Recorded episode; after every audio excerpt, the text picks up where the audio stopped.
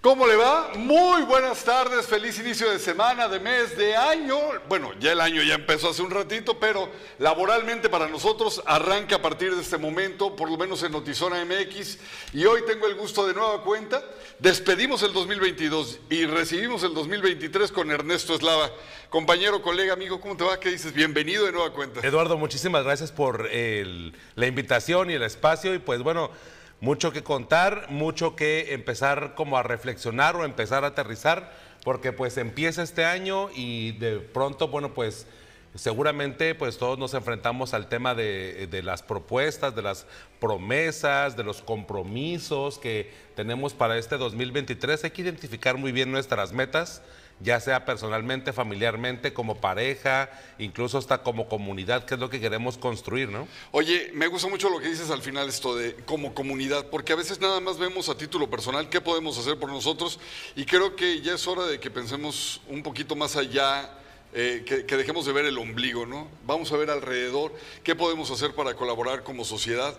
Yo he visto, eh, no sé si he visto más activismo en temas que van, por ejemplo, de la política a la no violencia, pero siento que ha faltado todavía un poquito más de a favor de la naturaleza, a favor de las playas, a favor de otras eh, áreas que también son enriquecedoras como sociedad y como humanos. Sí, yo he escuchado muy pocas, pero sí por ahí recuerdo mucho que durante finales del año pasado hay vecinos de Santa Fe, por ejemplo, que tienen mucha carencia de agua, no hay un suministro Brutal, ¿eh? constante. Ah, Exacto, es una de las zonas que curiosamente tienen pues el mar más cerca y que tienen pues de alguna manera pensaríamos que el agua más a la mano, pero pues el tema del bombeo, la saturación, en fin, diferentes factores que los hacen carecer de agua. Ellos, eh, en alguna reunión que tuvieron con la Comisión Estatal de Servicios Públicos de Tijuana, con la CESP, aquí en la, en la zona, hablaban acerca de la necesidad de empezar a tener una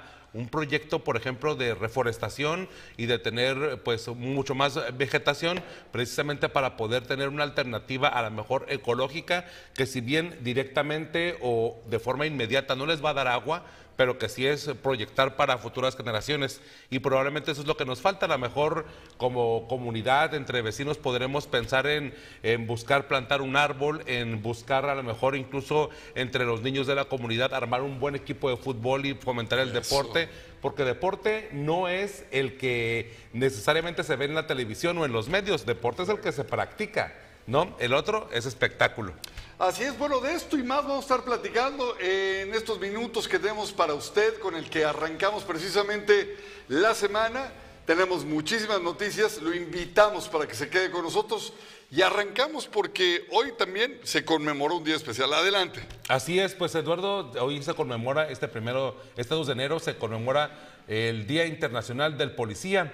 Este pues día especial que se origina propiamente pues en un enfrentamiento que se registra en Tamaulipas y que propiamente desde ahí, desde la década de los 90, ha derivado en eh, darle honor al día, como se le conoció al principio, el Día del Gendarme. En esta ocasión, aquí en la ciudad de Tijuana y bueno, en todo Baja California, se ha conmemorado este Día del Policía, porque aquí es cuando se recuerda a quienes han perdido la vida en cumplimiento de su deber.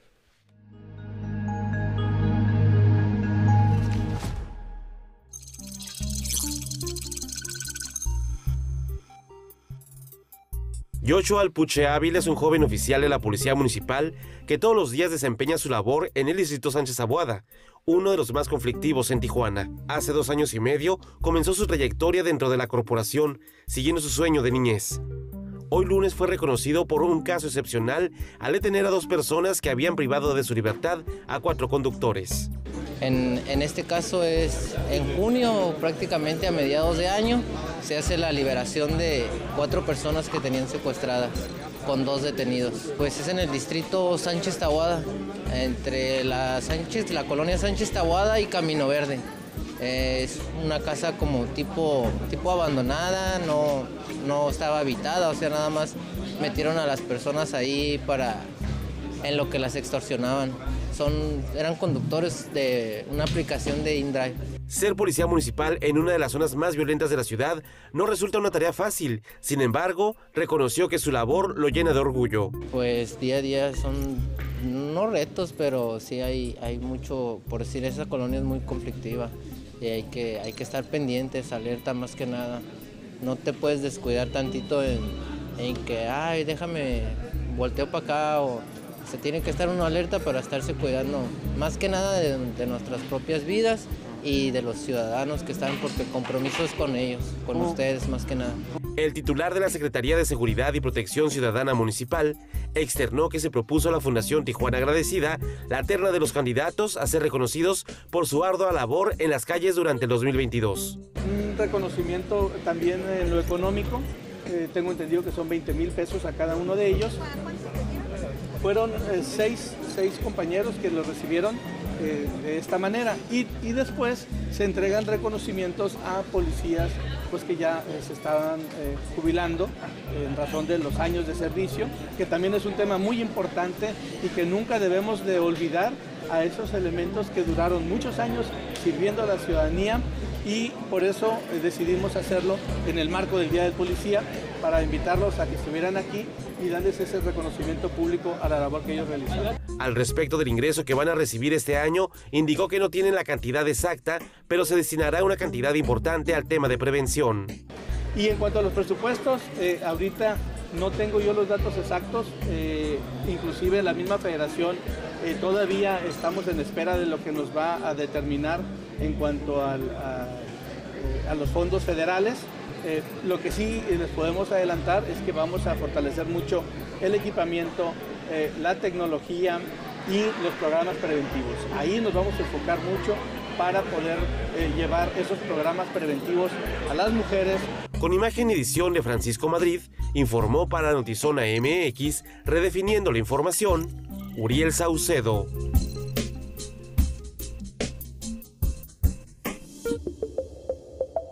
Este 2023 mantente cerca de tu auto con el plan Sigmi Auto de Telcel. Con él podrás apagar tu vehículo desde tu celular, enterarte a qué velocidad lo están conduciendo si no eres tú el que lo lleva y mucho más por solo 199 pesos, 199 pesos al mes. Además, llévatelo sin costo de instalación. Para más información visita tu Telcel más cercano. Si es 5G, es Telcel. Oiga, Fíjese que entrando de lleno con más información de corte policiaco, alrededor de las 9 de la mañana de este día se registró un fatal, terrible accidente vehicular sobre el Boulevard Alberto Limón Padilla, esto a la altura del puente de la colonia 10 de Mayo. Entre los vehículos involucrados estuvieron un taxi de ruta Otay, un tráiler y un vehículo particular. El impacto de este choque provocó la volcadura del taxi, dejando lamentablemente sin vida a dos pasajeros y a otros cuatro con lesiones que fueron precisamente atendidos por paramédicos de Cruz Roja. Descansen en paz.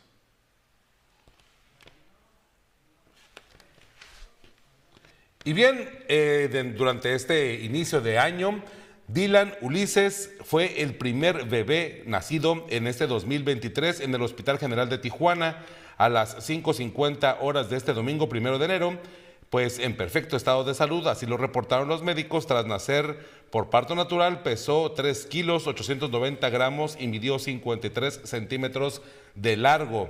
Seis minutos después, en el Hospital Materno Infantil eh, Maylin Villa Benítez, dio a luz a la niña Diana Lisset y nació a las 5.56 horas del primero de enero.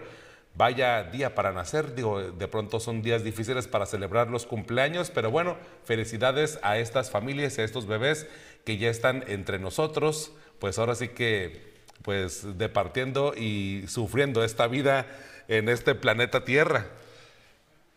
Fíjate, sí, eh, la vida da, Ernesto, la vida quita, y la contracara de esta felicidad que seguramente inundaban los cuartos de hospital aquí en Tijuana y en Mexicali y en otras partes, se vio contrastada porque durante la misma noche, la noche del 31 de diciembre, un incendio se registró en una vivienda que dejó el saldo precisamente de un pequeñito, un menor de 12 años, quedó sin vida. A través de una llamada al número de emergencias realizada por el mismo menor, se notificaba al cuerpo de bomberos del incendio de la vivienda en la calle San Antonio, colonia Vista Encantada. Pero al arribo del personal de bomberos, cuando estaban ahí en el lugar, un grupo de vecinos ya habían logrado sacar al infante de la casa. Este pequeñito, que en paz descanse de nombre Ángel, de apenas, como le decía, ya de 12 años de edad, vivía con su madre. Pues la mamá se encontraba fuera de la vivienda cuando fue declarado sin vida tras sufrir un cardio, eh, un paro cardiorrespiratorio, perdón usted, por inhalación de humo. De acuerdo con datos extraoficiales, se presume que el eh, uso de pirotecnia pudo haber sido el detonante principal de este lamentable incidente. Eh, las causas aún no las tenemos, causa de origen no las tenemos.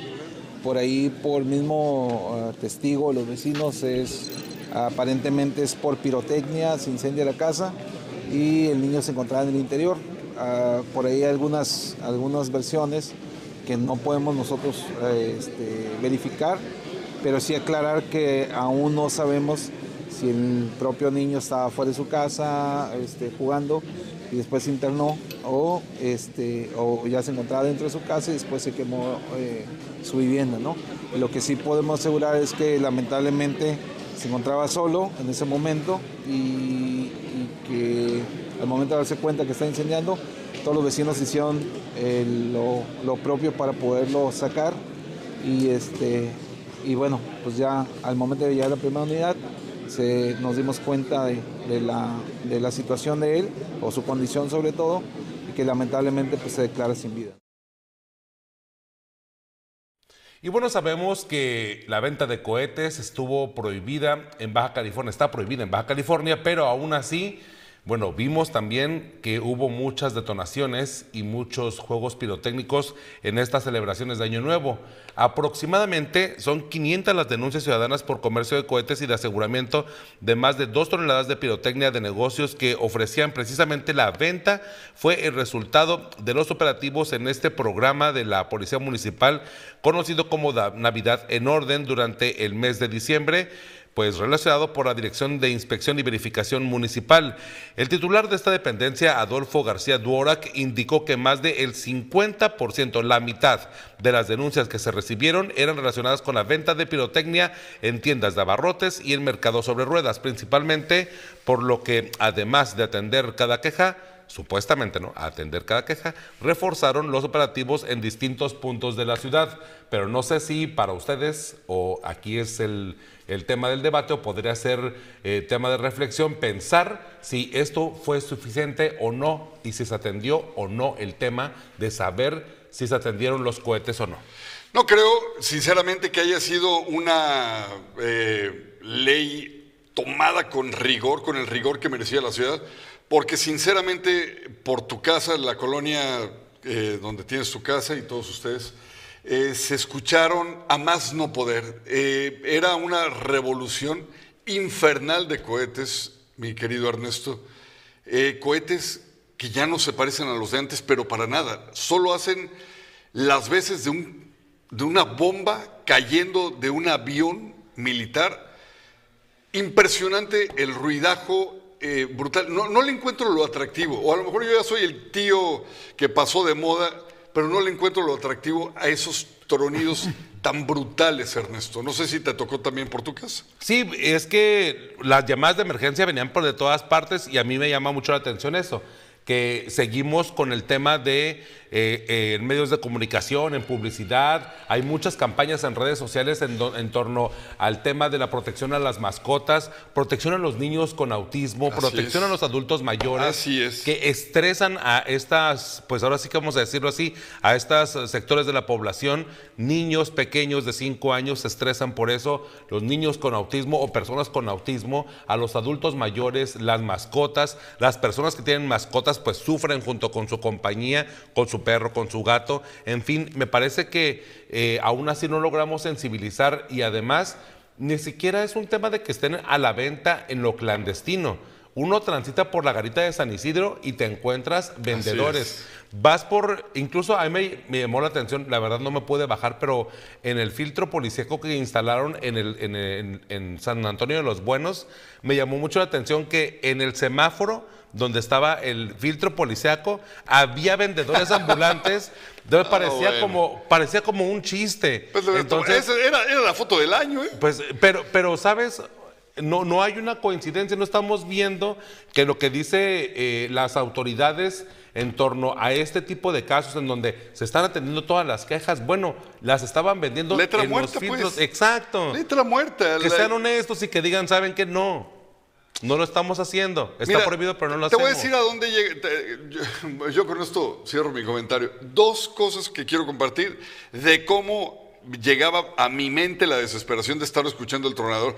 Por un lado pensaba yo que eran balazos, ¿eh? parecen balazos, pero yo luego decía, ya tan repetido, ya esto parece un acuerdo de chivo, no creo, y bueno, imagínate. Lo primero que pensé es, Tlaloc, Dios, si existes como tal, adelanta la lluvia que prometiste para la región y empieza ya con el aguacero, por favor. Se tardó mucho Tlaloc en caer, pero afortunadamente al caer se pararon los cohetes. Lo que no se pararon fueron los cavernícolas que a las 6 de la mañana, 8 de la mañana, empezaron otra vez a tronar sus cohetes. Increíble, Ernesto. Esa fue una. Y la otra, se las comparto, tómenla si les sirve también.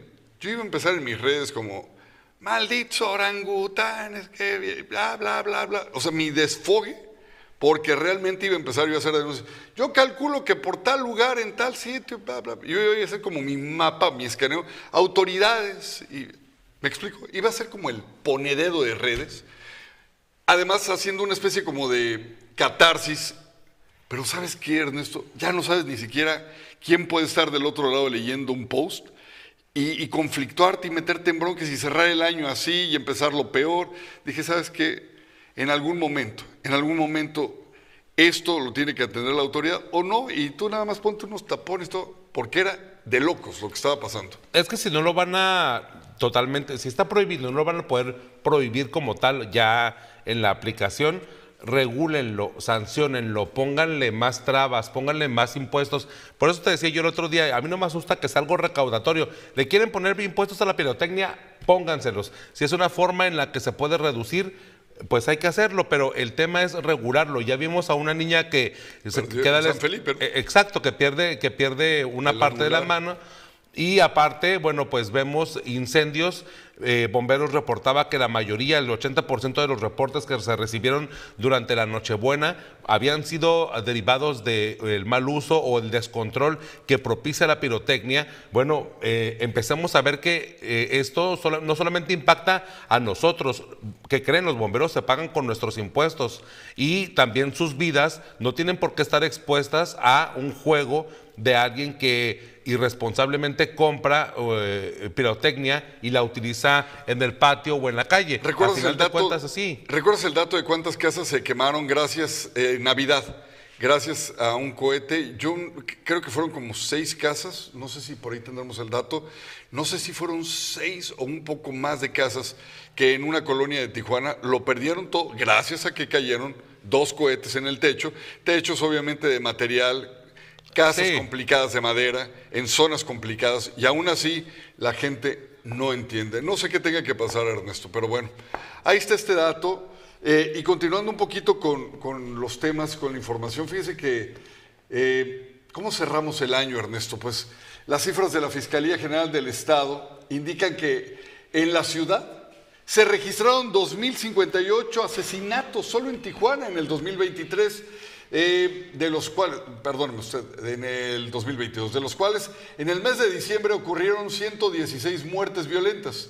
Las cifras aumentaron en un 4.13% en referencia a los homicidios dolosos registrados precisamente el año pasado cuando se registraron 1.973. Estamos hablando de las cifras de eh, el año pasado y el antepasado, para que más o menos nos ubiquemos en cuanto a los datos. El antepasado, 1973. Y el pasado, o sea, el 2022, 2058 los asesinatos. Terribles los números, ¿no, Ernesto, con los que cerramos? Ya nos estamos acostumbrando a que el- al año en Tijuana, y mira, lleva más de prácticamente una década, que cada año tenemos una cifra de 2.000 homicidios. Lamentablemente, eh, decía antes el, entonces activista y, y exsecretario de Seguridad Pública, este, Capella, hablaba acerca de que pues es una lista que nada más hay que cambiarle el nombre y apellido. Lamentablemente nos estamos acostumbrando y es algo que no debemos dejar que se normalice. No debemos de heredarlo a nuestros hijos, a nuestros nietos, a nuestros hermanos, de que ya ellos ya sepan que bueno, cada año se van a morir 2000 en Tijuana y no hay nada que hacer. ¿Y si hay algo que hacer? O sea, digo, perdóname, no, no, no, no creas que estoy poniéndote en aprietos con la pregunta, más bien es como en la parte ciudadana.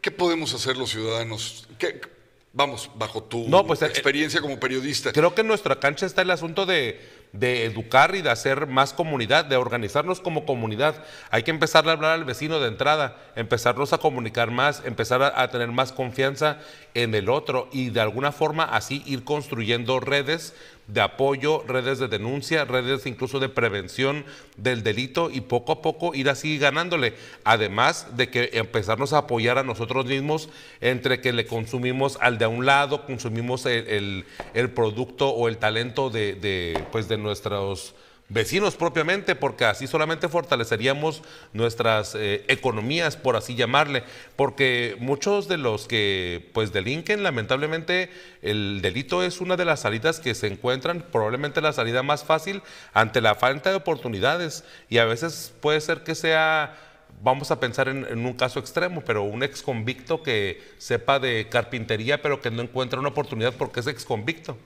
Buen tema ese que acabas de tocar, fíjate que sí. La verdad yo creo que yo me quedaría con educar bien a nuestros hijos, eh, estar al pendiente también de en nuestra entidad, en nuestro círculo más cercano, a nuestros vecinos, claro. en la comunidad. Y, eh, por ejemplo, hacer también buenas alianzas con los papás en las escuelas de nuestros hijos, fomentar el deporte, fomentar la cultura. Em, ¿Qué más? Supervisar que los hijos estén consumiendo. ¿Qué están consumiendo en redes? Creo que esa es una corresponsabilidad para tener un país en un futuro más en calma, más en paz. Lo único que no sabría hacerle, cómo hacerle, mi querido Ernesto, es en el tema, por ejemplo, de el hambre, el hambre, la pobreza, que son en los cordones de miseria donde más tienen carne de cañón los, eh, eh, los grupos del crimen organizado, donde más reclutan, donde ven a un niño que pues, se las ve complicadísimas y ya nada más le ofrecen un teléfono y lo reclutan, le ofrecen un PlayStation y lo reclutan, qué sé yo, no sé. Sí, hace poco yo veía un video y digo, seguramente lo recordarás porque fue muy famoso el caso del pirata de Culiacán. Oh, sí, ¿no? exacto. Eh, y nada más colocando este ejemplo así muy, muy tajante de pues un joven que pues eh, con muchas adversidades, eh, que se queda sin familia de, de una manera muy joven, que es criado por la abuela y que de pronto al paso de los años se encuentra en el crimen organizado una forma en la que tiene acceso a dinero, a compañía, ¿no? A compañía femenina. Y bueno, pues de esta manera, eh, pues él se empodera y llega al punto de tener tanta fama y tanto alcance que se atreve a retar a líderes, eh, operativamente líderes del crimen organizado y él solamente con su fama, ¿no? Eh, su infamia. Y, eh, su infamia, ajá. Y, pero fíjate que al momento en el que lo entrevistan, porque él previo a la muerte, curiosamente dio varias entrevistas, decía que él prefería vivir bien, aunque fuera poco, a vivir mucho. Y entonces creo que esta visión de quienes eh, por alguna razón, pero pues en la vida no se les da la oportunidad, porque vivimos en una vida injusta, eso hay que reconocerlo, pero en la medida de lo posible pues hay que tener como la posibilidad de empezar a pues a compartir y a departir, que creo que es lo que no está en nuestra cancha, lo que decías de criar bien a nuestros hijos, bueno, pues esto es una obligación dentro de nuestras propias cuatro paredes, ¿no? Pero ¿qué haces después de la... No puedes vivir eh, enclaustrado en tu casa siempre, ¿no? Entonces, ¿qué es lo que haces del patio hacia afuera, ¿no? Como dicen por ahí, eh, cuando te, cuando te pitan un graffiti en tu pared, el graffiti tú tienes que limpiarlo o lo tiene que limpiar la autoridad. ¿Quién lo tiene que limpiar? Pues tiene que ser uno, ¿no? No, tiene que ser uno, y, pero el graffiti está afuera. Así es. ¿Sabes? Pero, es parte de lo que tenemos Es parte de ti, ajá. Oiga, tenemos que hacer una pausita, regresamos en breve porque lo que le vamos a dar a continuación está chulo de bonito, que es el desfile de las rosas. Pero primero, pausa y volvemos.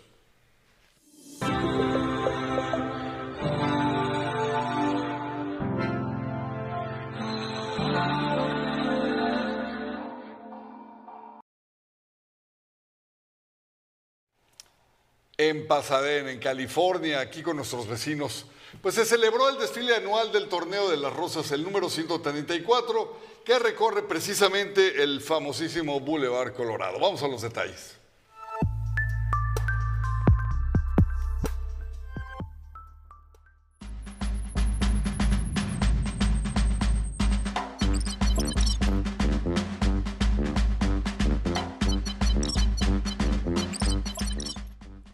Onda, cibernautas?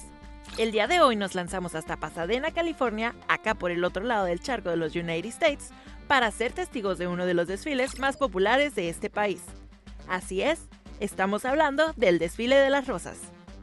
Este desfile se realizó por primera vez el día 1 de enero de 1890 en Pasadena, California, al norte del centro en Los Ángeles.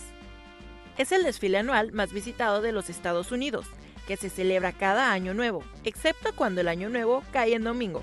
Tal es el caso de hoy.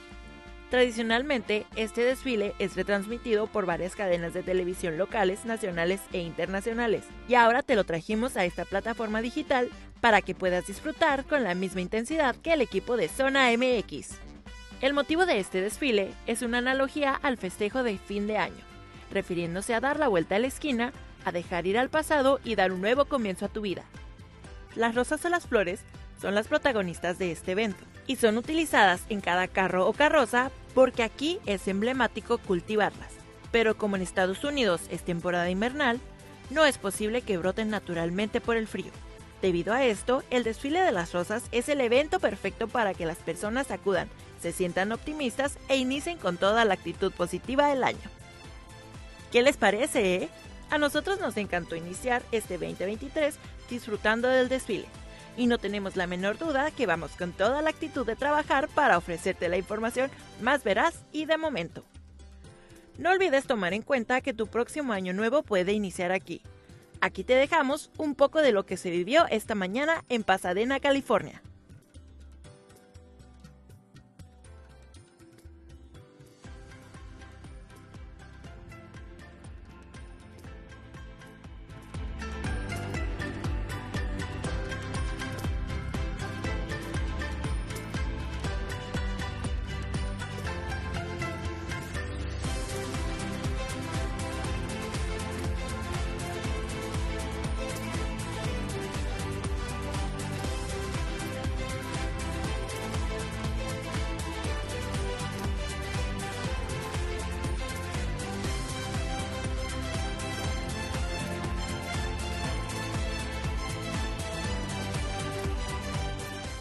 Espero que esta información te sea útil y de agrado.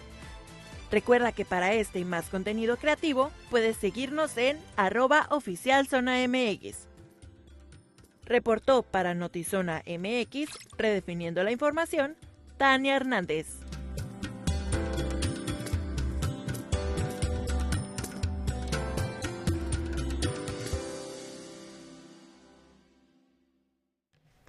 Y bien, esta Tania, qué bien se la pasa. Aquí en Baja California, el general Leopoldo Tizoc Aguilar Durán entró en funciones este primero de enero del 2023 como nuevo secretario de Seguridad Ciudadana del Estado de Baja California con el objetivo de mantener el trabajo de coordinación entre los tres órdenes de gobierno, dar resultados para disminuir la violencia que se genera en Baja California, Vallarreto. Ya habíamos hablado acerca de los homicidios que se registran en la región. Y bueno, el gobierno del estado también informó que Aguilar Durán tiene experiencia pues, en diferentes disciplinas castrenses durante los últimos prácticamente 34 años de interrumpidos eh, frente a diferentes cargos de la Secretaría de la Defensa Nacional. Así que a partir de hoy, él es el que ha relevado a el exsecretario Gilberto Landeros, que también tenía bastante presencia en la región en temas de inseguridad, bueno, en combate a la inseguridad pública en la región. A partir del primer día del 2023, la clase trabajadora mexicana tendrá un salario más alto y más días de vacaciones, de acuerdo a modificaciones del Congreso de la Unión. Bien, pues eh, la Secretaría del Trabajo y Previsión Social de Baja California en la zona fronteriza de Baja California eh, tiene el salario, o más bien tenía el salario que es de 260.34 pesos y aumentará a 312.41. Es decir, mensualmente, en promedio, un trabajador ganará como mínimo 9.372 pesos. A mediados de diciembre, el Pleno del Senado de la República aprobó la reforma para duplicar las vacaciones en la Ley Federal del Trabajo, que entrará en vigor a partir del primero, que entrara, perdone usted, que entrara en vigor a partir del primero de enero de este 2023. Queridas familias baja californianas, el año 2023 llega cargado de importantes avances para tu bienestar y el de los tuyos. Quiero compartirte que gracias al compromiso del presidente Andrés Manuel López Obrador, el salario mínimo de Baja California y de toda la frontera norte crecerá de 260 pesos a 312 pesos diarios, un 20% más. De igual manera, los días de vacaciones pagadas se duplicarán, pasando de 6 a 12 días anuales. La cuarta transformación está dignificando como nunca antes las condiciones de vida de las y los trabajadores de Baja California y de todo nuestro país. Que siga nuestra transformación. Los queremos mucho.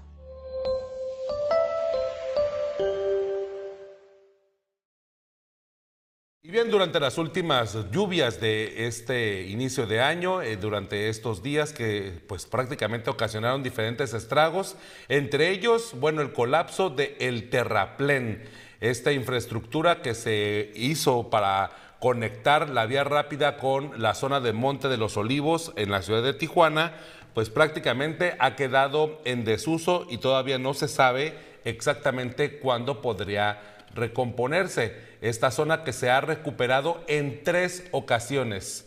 Muchos han cuestionado precisamente la forma en la que se desarrolló esta estrategia, pero dice el Ayuntamiento de Tijuana que aquí, spoiler, vendrá un problema entre el gobierno municipal y el gobierno estatal. Dicen que ellos ya han culminado su parte del nuevo puente de Monte de los Olivos, que hay que recordar que se tuvo que destruir precisamente porque presentaba ya varios daños estructurales, varias fallas estructurales que ponían en riesgo a los automovilistas que conectaban por esa zona. Pues bien, dice el ayuntamiento que ya tiene lista esta infraestructura desde el mes de septiembre, pero bueno, han pasado tres meses y el gobierno del estado tendrá que empezar a tomar esta obra y definir cuándo podrían culminar este puente, mientras probablemente se tendrá que definirles la estrategia si colocarán o no de nueva cuenta el terraplén. Un caso de un problema, o mejor dicho, una solución temporal que de pronto prácticamente se convirtió en la definitiva, Luis Eduardo. Fíjate que sí, Ernesto, eh, es terrible ver que algo que era una curita para una cirugía mayor de corazón abierto, terminó siendo la solución que los médicos implementaron hasta que llegara la válvula que necesitaba, pues ahora sí que ese corazón. Y es que a lo mejor no está muy enterado, pero uno de los temas que excusaban precisamente o que ponían de pretexto para alargar la conclusión de dicha obra, que por cierto ya tiene dos meses de retraso, era de que no llegaba el material.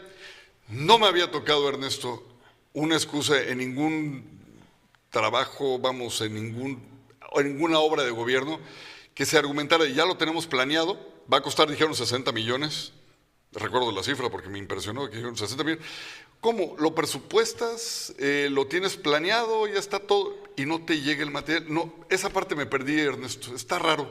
Sí, como no lo agendan y cómo no tienen programado. Eh, me comentan que ya en 15 días iba a estar, eh, van a reconstruir de nueva cuenta el terraplén. Sería la tercera vez que lo, que lo, que lo, que lo reparan. Y pues ya llevan 32 millones de pesos invertidos. ¿De terraplenes? en terraplenes. porque yo me acuerdo que 12 millones se fueron de un día para otro cuando Jorge Ramos puso unas canchas un día antes de su informe de gobierno. Sí, como Huiche Araña. Exacto. Entonces, Llegó la lluvia y se lo llevó. Y se lo llevó. No estoy diciendo que el terraplén sea lo mismo, pero eran unas canchas dentro de la canalización. El terraplén está dentro, de, la, canalización. Y además con unos desfogues de agua muy delgaditos, como si no supieran la cantidad de agua que tiene que pasar o que tenía que haber pasado por abajo. ¿No lo planearon ver o qué fue, Ernesto? Yo creo que como dices, es un curita para una cirugía mayor. En verdad que se reconoce que eh, esa zona o ese puente tenía varias fallas estructurales que pues sí tuvieron que haber sido atendidas desde el principio, pero a mí lo que me llama la atención es que cámaras de construcción, que al menos en, mi caso, eh, desde el semanario Z pudimos este, estar cuestionando, no decían, no advertían nada hasta que empezó a notarse mucho más las grietas y en donde empezaron pues a notarse mucho más los desniveles, a acentuarse, por así llamarlo, y bueno, fue muy evidente ya el punto en el que era un riesgo. Pero Ahora, ojo, que creo yo que es donde hay que poner, empezar a poner atención. Esto ya tiene más o menos como por ahí una fecha en la que en febrero podríamos estar viendo pues que el terraplén ya esté funcionando y que de alguna manera otra vez las cosas vuelvan a su cauce. El tema es el resto de los puentes que siguen en estas circunstancias. Terrible. Recordemos el puente que está o que conecta de la garita de San Isidro a la vía rápida eh, poniente en donde pues prácticamente hay por la altura de los juzgados federales, hay por la altura, antes de llegar al Centro Cultural Tijuana, en ese puente que le llaman muchos el puente roto, pues tiene una separación considerable y que solamente con una tablita y ahí con una especie de placa ahí metálica lograron disfrazar un problema que está evidente y que también en diferentes medios de comunicación hemos dado a conocer. El tema es que el tema o el mantenimiento de los puentes vehiculares y peatonales en la ciudad de Tijuana es un asunto que todavía no se termina por atender y que incluso consultando a la Dirección Municipal de, Infraestructura y a la Secretaría de Infraestructura también nos comentan que para el tema así específicamente etiquetado para puentes, mantenimiento de puentes, no hay un presupuesto. Entonces, pues de ahí que tenemos un problema vial y de infraestructura que nos pone en riesgo. A lo mejor es un riesgo que para muchos podría parecer minimizar, ¿no? Como decía la alcaldesa, no se va a caer mañana. El tema es que se va a caer y no sabemos cuándo. Ese es un problemón. Me llama la atención que hasta la fecha, como bien dices, eh, los contratos caigan en las mismas manos de las personas que construyen lo que a la postre se tiene que destruir para volver a construir. Eso me llama mucho la atención. Pero bueno, Sandra Luz, o sea, mi madre, gracias madre. Eh, hace rato ya teníamos tu comentario y lo perdimos porque pues, este, la transmisión sufrió una especie de desfase. Pero gracias a Don. Regresamos con los comentarios. Pues sí, Andrea Aro, ¿qué tal? ¿Cómo estás? Y a la gente que se sigue conectando, muchísimas gracias. Les mandamos un abrazo enorme. Volvemos en breve.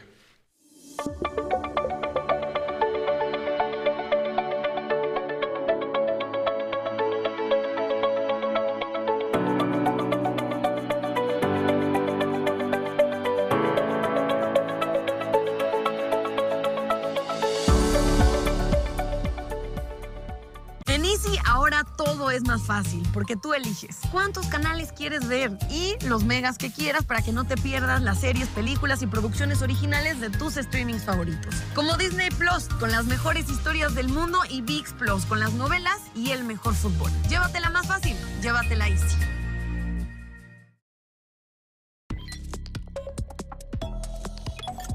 Las noticias en breve, Luis Ignacio Lula da Silva vuelve al gobierno para su tercer mandato a los 77 años de edad, anunciando la revocación del decreto de armas y de municiones de su antecesor, Jair Bolsonaro, en un discurso de investidura en el que marca claramente las diferencias con la gestión anterior. En su primer mensaje a la nación, eh, ayer domingo Lula abordó varios temas que lo distinguirán del ultraderechista, como el combate al hambre, la reconstrucción social, la importancia de la cultura, la protección a la Amazonia y el fortalecimiento de la democracia, a la que atribuye su regreso al poder. En el penal 3 de Ciudad Juárez se fugaron más de 40 reos. Fue a las 7 de la mañana de este primero de enero del 2023 cuando sujetos armados en varios vehículos llegaron al cerezo gritando a quienes hacían fila para ver a sus familiares que se retiraran. Los delincuentes les dispararon le dispararon, sí, a la gente que empezó a correr a protegerse. Ingresaron y ejecutaron a varios custodios metiéndose al penal. Al arribo de los policías se dieron, se dieron cuenta de una fuga de más de 40 reos por el área de los juzgados. Los elementos del ejército aseguraron armas largas, cartuchos y cargadores sobre la banqueta frente al penal, pero también dentro de las celdas. El saldo hasta ahorita se reporta de 17 custodios muertos. El Vaticano publicó imágenes del Papa Benedicto XVI después de su muerte, en las que se ve vestido con su túnica papal. Su cuerpo permanecerá en la Basílica de San Pedro desde este lunes y hasta el jueves, que será el funeral. Es el momento de la impactante explosión de una de las 16 pipas de gas que se incendiaron en San Nicolás, Nuevo León. Los vehículos con 4.000 litros de gas se consumieron en llamas y formaron una gran columna de humo. Debido al percance, 15 casas sufrieron daños, principalmente en puertas y vidrios. Las autoridades tuvieron que desalojar a cerca de 800 personas.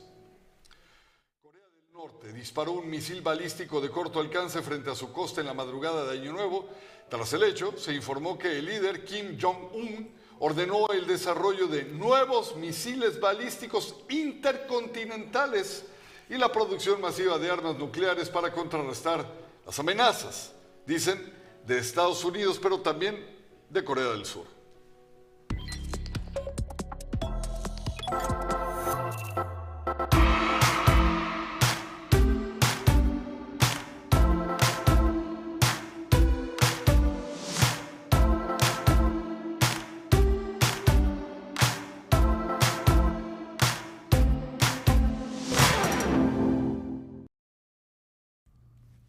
Yo soy Diego Calva y estás a punto de ver el tráiler de Babylon, la nueva película del ganador del Oscar Damien Chazelle, en la que yo interpreto a Manny Torres, junto a Brad Pitt y Marco Robbie. No te la pierdas en la gran pantalla este 19 de enero. Nos vemos en el cine, ¿eh?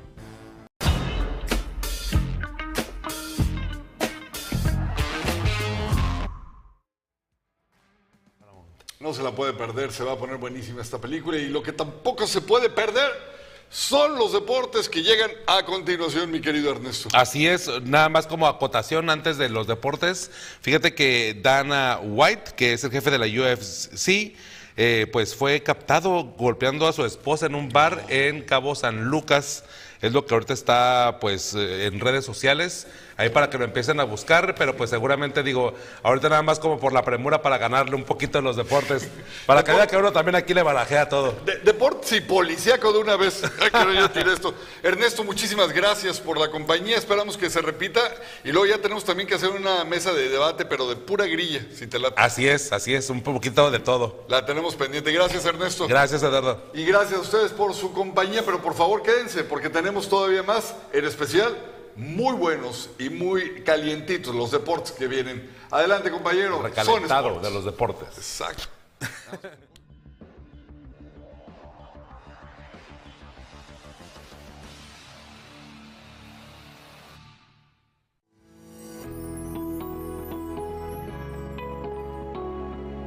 Zona Sport es traída a ti por En Zona Sport llegamos como a mediados de 2022 con la finalidad de presentarles el deporte de manera diferente a través de reportajes y también dándole voces a personajes involucrados en el mismo deporte y con otro enfoque distinto. Entrevistamos a personajes de gran impacto a nivel local y hasta internacional. Emprendimos viajes a lugares donde se concentraban los atletas y también donde se albergaban los grandes eventos deportivos. Zona Sport volverá con nuevos contenidos este 2023. La otra cara del deporte, un ángulo distinto de apreciar el mundo deportivo.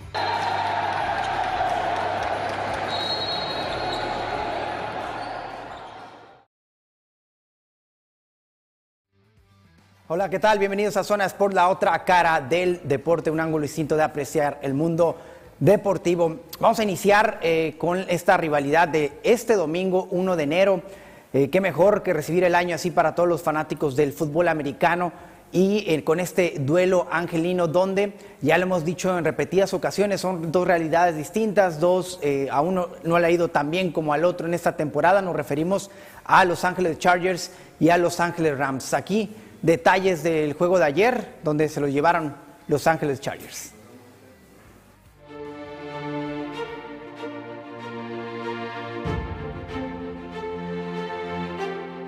Victoria para los Chargers que derrotaron a los Rams por 31 a 10. Los Chargers se aseguran un puesto en los playoffs y esperan a su rival en el partido de comodines. Los Rams intentarán cerrar con una victoria y una defensa de campeonato que quedará en el olvido. Dos equipos, una ciudad, mismo estadio, pero dos realidades distintas. Desde un principio parecía ser que el equipo que iba a ser mejor arropado por la afición angelina serían los Rams, por su pasado en tal ciudad. Sin embargo, los resultados deportivos del equipo del Rayo podrían indicar otra cosa. Ya solo queda esperar al rival de la postemporada que tendrán Los Ángeles Chargers.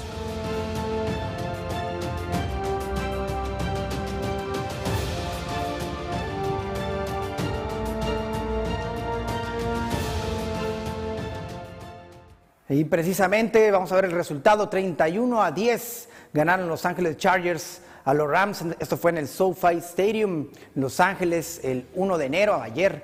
Ayer el primer, el primer juego ya de este, de este año, por, por supuesto, qué mejor manera de recibir el año que con este eh, juego, duelo angelino. No les han ido también eh, a uno como a otro. Aquí estamos viendo las marcas de 6-11, los Rams, eh, y 10-6 Los Ángeles Chargers. Eh, muy dispar, muy dispar, una diferencia de cómo le ha ido en esta temporada regular a los equipos angelinos.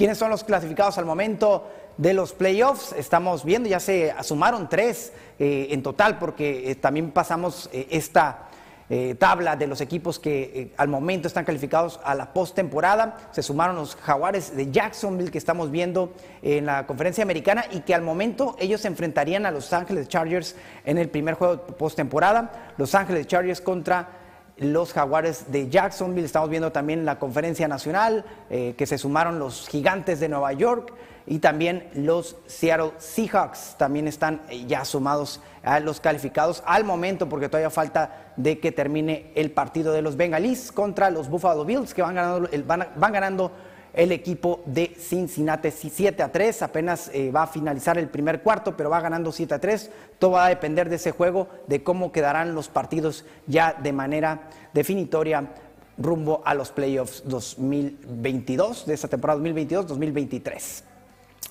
Bueno, Pelé llegó, eh, llegaron los, el, cuerpo, el cuerpo del astro del fútbol, del tres veces campeón del mundo, llegó a Brasil, al estadio Urbano Caldeira, allá de la ciudad de Sao Paulo, el estadio del Santos de Brasil, equipo con el que ganó todo el eh, Rey Pelé, como le apodan, o como le siguen apodando, aquí vemos a algunos de los aficionados que se dieron cita en este, pues también como un, pues un homenaje que, que era de esperarse. Estuvo también eh, Gianni Infantino, presidente de la FIFA, que propuso que se llamaran en cada país eh, con el nombre de Pelé un estadio, cosa que no sé si vayan a aceptar todos, todos los países, pero es una de las propuestas de la FIFA. eh, por su presidente Gianni Infantino, el gran ausente fue Neymar, en representación de él fue su padre a la ciudad de Sao Paulo. Pues ahí tienen la llegada del cuerpo de Pelé a Sao Paulo. Bien, eh, con información de Brenda Alvarado, eh, Toño Rodríguez, este jugador que todavía tiene eh, portero, que todavía tiene seis meses de contrato con el equipo de las Chivas, pero que no va a ser tomado en cuenta para la próxima temporada, pues se dice que va a llegar como portero suplente, pero va a suplir la, la- baja de Jonathan Orozco, portero titular, por una lesión.